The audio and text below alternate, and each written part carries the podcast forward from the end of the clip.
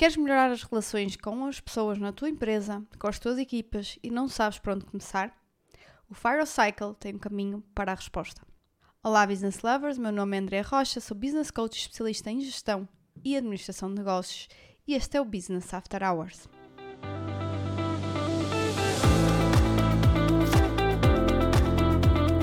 Hello, hello, hello, meu people, como estão? Como estão, meu business lovers? Já sentem o espírito natalício a chegar. É verdade, já estamos praticamente na reta final do ano e eu não te falho, aqui estou mais uma vez e chegamos aqui aos 20 episódios, 20 semanas seguidas a partilhar conteúdo aqui através do podcast de forma completamente gratuita e uh, felicidade de que estou a ajudar pessoas a entenderem melhores, melhores uh, conceitos de gestão e coisas que, que lhes fazem uh, melhorar as equipas, as empresas, a cultura empresarial, as finanças, os seus negócios, isso é muito, muito bom. Então, hoje vamos falar de Viral Cycle. Então, o que é que é o Viral Cycle? Em 1958, o Dr. Will Schutz, que é um psicólogo americano, uh, introduziu formalmente uma teoria das relações interpessoais chamada FIRO, Fundamental Interpersonal Relations Orientation, ou seja, a orientação fundamental de relações interpessoais. A teoria apresentou três dimensões de relações interpessoais ditas como necessárias e suficientes para explicar a maioria das interações humanas, interações que nós temos todos os dias nas nossas empresas. Usando a análise científica da teoria FIRO, muitas ferramentas foram criadas para ajudar os indivíduos e organizações a entenderem melhor o comportamento humano e iniciam processos para melhorar relações humanas, construindo confiança, criando equipas de alto desempenho, desenvolvendo líderes e estabelecer parcerias e alianças de negócios mais colaborativas e, portanto, também mais bem-sucedidas. Resumidamente, a teoria FIRO identifica três necessidades básicas que todos os seres humanos compartilham a necessidade de nos sentirmos importantes, não é? De nos sentirmos valorizados, a necessidade de nos sentirmos competentes e a necessidade de nos sentirmos apreciados ou amados. Basicamente é o que todos procuramos e é aquilo que nós devemos olhar sempre que estamos a falar com outra pessoa, sempre que estamos um, em, em, em, sociedade, não é? Qual, estes três pontos vão nos ajudar a construir essas melhores relações ou até a curar algumas que não estão assim tão boas.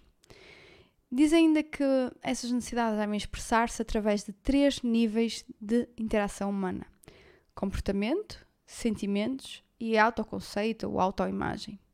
Dentro de cada nível há três áreas principais de preocupação humana: inclusão, controle e abertura. Para conseguir um autoconceito satisfatório, uma autoimagem satisfatória, estamos sempre à procura da quantidade certa destes três elementos: inclusão, controle e abertura, que desejamos para nos sentirmos importantes, competentes e apreciados ou amados. Queremos esses elementos na quantidade certa para nos sentirmos bem connosco mesmo. E quanto melhor nos sentimos connosco, mais gostamos de nós próprios e somos mais generosos e mais flexíveis com os outros. Isto, isto permite-nos trabalhar melhor com os outros e alcançar níveis mais elevados de satisfação em todas as áreas da nossa vida e trabalho, porque ao fim e ao cabo nós estamos aqui com pessoas, para pessoas, nós trabalhamos ou, com acionistas que são pessoas, nós trabalhamos com colaboradores que são pessoas, com clientes que são pessoas. Então, uh, melhorar as nossas relações com outra pessoa, ter em consideração uh, estes três elementos necessários que, que todos os seres humanos compartilham como necessidades básicas vão ajudar a que tenhamos também mais sucesso nos negócios, não é? E em resumo, a, a chave para. Uh, aliás, uh, antes disso, a, a teoria uh, FIRO fala aqui de uma sequência. Qual é essa sequência? O autoconhecimento ou autoimagem gera sentimentos. Os sentimentos conduzem ao comportamento e o comportamento impulsiona os resultados. E é sempre assim. sempre nesta sequência. Em resumo, a chave para relacionamentos de negócios bem-sucedidos são conhecer e gerir a nossa própria autoestima e autoimagem, valorizar e respeitar os outros e aprender a flexibilizar ou adaptar o nosso estilo para com os outros. A forma como nós comunicamos, por exemplo. Como nos sentimos sobre nós mesmos dita os nossos comportamentos, impacta todos ao nosso redor. Ser produtivo, criativo, inovador e ético, todos evoluem a partir do nosso interior, do núcleo do nosso ser.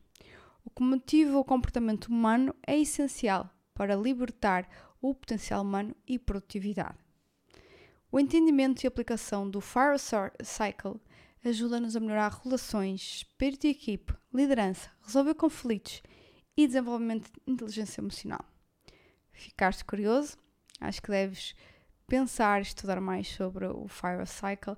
Aqui muito a dizer e muito a aprofundar ainda sobre esta ferramenta para quem um, eu acho que é válido para toda a gente, não é? Mas para quem neste momento está a passar por algum, alguma situação em que realmente vê que precisa mesmo de estabelecer mais e melhores relações e a teoria do Fire, Fire, Cycle vai ajudar muito.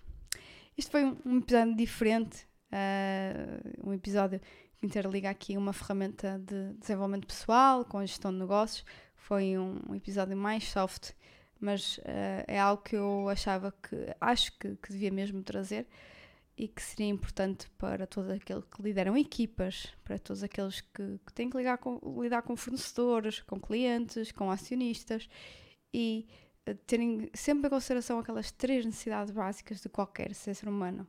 Atendendo a essas três necessidades, nós vamos conseguir ter mais uh, e melhores relações com, com as pessoas que nos rodeiam.